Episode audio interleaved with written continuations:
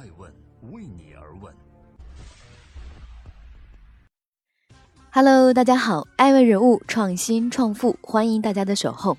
今天我们来聊一聊重组生变，财富缩水，传言被抓，昔日的巨人何以为继？他是有着赌豪天性的文弱书生，他是狂飙突进的创业年代里罕见的商业奇才。这位知识才俊对民众智力极度藐视，而对广告公式有着过度的自信。他被当成一个失败的英雄，仍被一些人用另一种心态崇拜着。我在感到可笑的同时，对人类博大而盲目的同情心俯首无语。他所从事的事业，很大程度上是钻人性弱点的空子，并不创造社会价值，甚至有损社会价值。史玉柱，这个曾经仅用五年时间打造涵盖电脑、软件和生物等多领域商业帝国。位列内地富豪第八位，随后因资金断裂工程叫停，欠款二点五亿，成为中国首富。不到三年，却又奇迹般还清贷款，携爆款产品卷土重来的传奇人物，在东山再起的十余载中备受争议，在新的商业征程中沉沉浮浮。逐渐的，他不再是为全国知识青年敬仰和追捧的精神支柱。更多成为了营销课上经典案例的主角和一名在激烈的市场竞争中积极布局、努力求生的企业人。这些年，关于巨人的新闻不温不火，关于史玉柱的争议莫衷一是。这个人物一定程度上成为了历史上的传奇，神秘但并非炙手可热。但显然有人并不满足于此。四月二十四日，一个名为“土肥原石”的用户在东方财富古巴发出消息称，史玉柱今天下午四点在杭州被警方带走。随后，巨人网络微博和公司陆续发布消息进行辟谣。史玉柱本人微博账号“史玉柱大闲人”更是连更三条，直言该消息是有人为破坏巨人网络，进行重大资产重组，故意抹黑，并放话：为了私利做人没底线。那就不是人，是畜生。极具戏剧效果的跌宕人生，曾经饱受诟病的经营方式，以及这条爆炸性的新闻事件，都让这个二次归来后极其起伏的昔日王者，再一次成为舆论的中心。欢迎继续聆听《守候爱问人物》，爱问人物创新创富，遭受人身威胁之后又被警方带走的史玉柱，巨人网络集团董事长。一九八四年，浙江大学数学系本科毕业；一九八九年，深圳大学软件科学系研究生毕业。对于八十年代的人而言，他们追捧过巨人汉卡的辉煌，也哀叹于巨人大厦的停工。他们认识了了不起的史玉柱。对于九十年代的人而言，他们被过年过节不收礼，收礼只收脑白金的广告洗脑。殊不知，俗套宣传的背后，也是高知的史玉柱。对于现在的网游一代而言，他们曾为热血的征途而疯狂。或许他们希望史玉柱这个网游公司的老板再多开发几款好游戏。对于史玉柱而言，四十五岁以前的人生是开天辟地、轰轰烈烈的激情时光；四十五岁之后的人生，更像是褪去主角光环之后，在四骄多累的行业竞争中，同样并驱争先、力争上游的峥嵘岁月。二零零七年，摘下首富帽子的史玉柱，带领着刚进入游戏领域不到两年的巨人网络赴美上市，完成十点五亿美元的融资。那是他王者归来的巅峰之战。还记得零五征途网游横空出世，凭借新颖的免费进入模式、丰富的物质引诱、激烈的仇恨冲突以及野蛮的资源剥夺等特质，成功收割一众游戏玩家的青睐。创下二百一十万人同时在线的记录。放大人心欲望的游戏模式，带来了无数玩家为游戏烧钱的空前现象。巨人挺进网游行业的前沿，在美上市的第二年，消失在中国百富榜单前三十位足足十二年的史玉柱歃血归来，位列胡润百富榜单第二十位，财富高达一百六十亿元。那年之后。风云骤变的行业竞争中，巨人的步伐相比同行的伙伴有些缓慢。在游戏监管政策日趋严格、游戏产品更新迭代千变万化、端游市场逐渐萎缩的大背景下，巨人网络没能及时把控好市场的风向，在手游的竞争中落后腾讯、完美和盛大。加之主力营收产品征途系列内容老化，原始野蛮的模式颇受诟病。先后推出的手游《中国好舞蹈》《江湖 HD》以及端游新品《巨人》无一反响平平。巨人在网游天下中的江湖地位开始下滑。二零一三年，股价多次跌破发行价的巨人网络，在每上市六年后宣布退市，完成退市收割时估值约二十八点二亿美元。而零七年上市之初的它，市值曾一度高达四十二亿美元。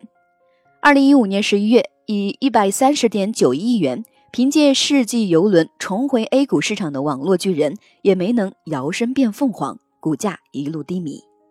艾问查阅巨人财报发现，二零一六年、二零一七年和二零一八年实际营收二十三亿、二十九亿和三十八亿，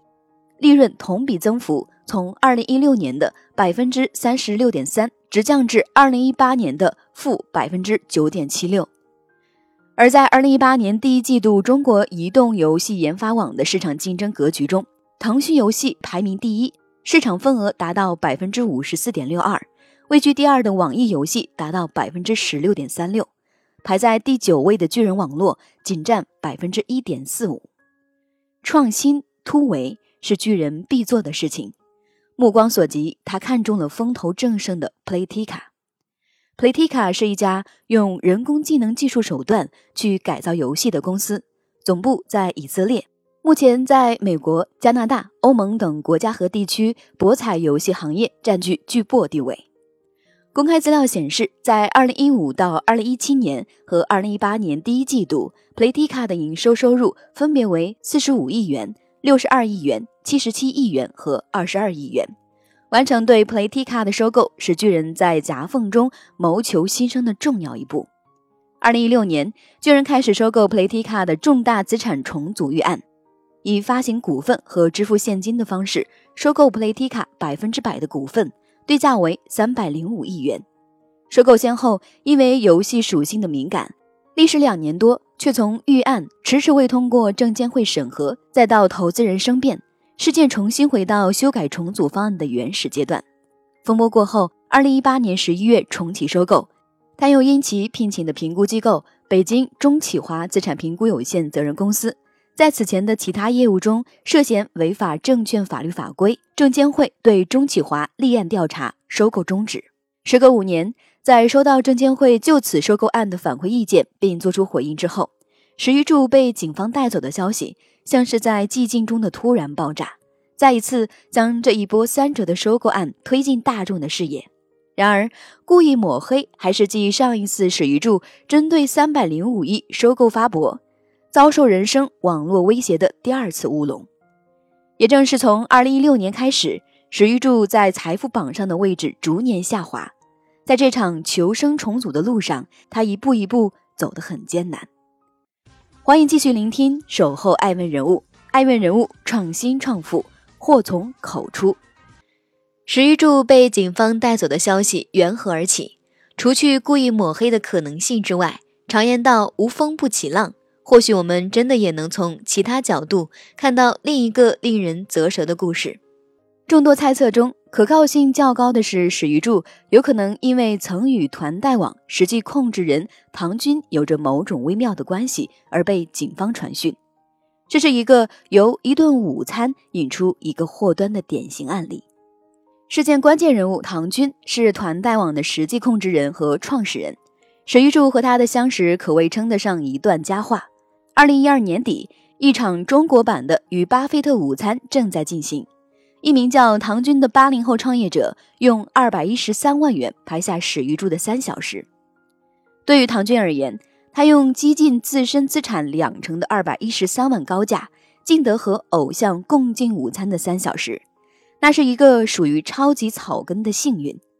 三小时后的午餐时间，不仅让史玉柱指导了唐军的创业项目和团队战略问题，更直接的是。那一次吃饭后，唐军成功捆绑进了史玉柱的资源和机会圈。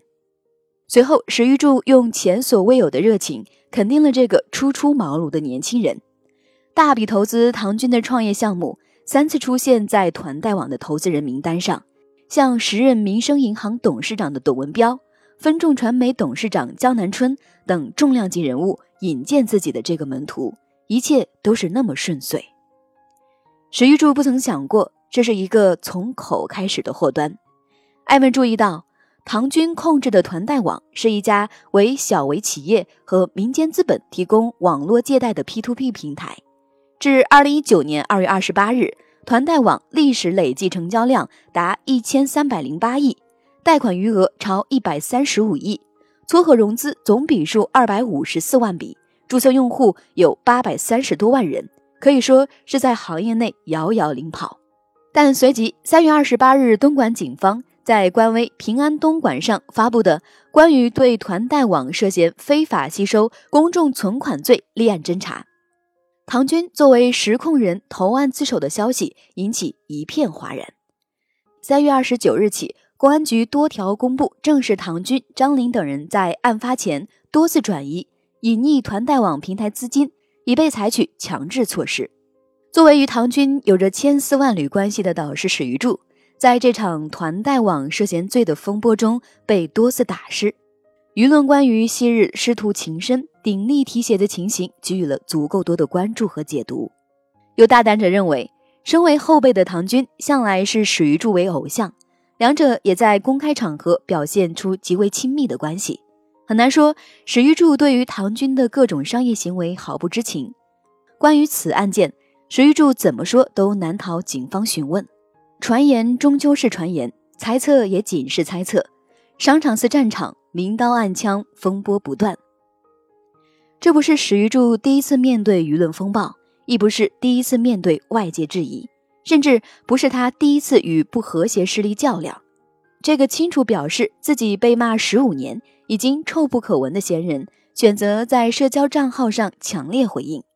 或许是触及刑事底线，或许是一再生变的收购案让年近花甲的史玉柱有些疲惫。毕竟，这对于三年利润连续下滑的巨人来说，有些过于波折了。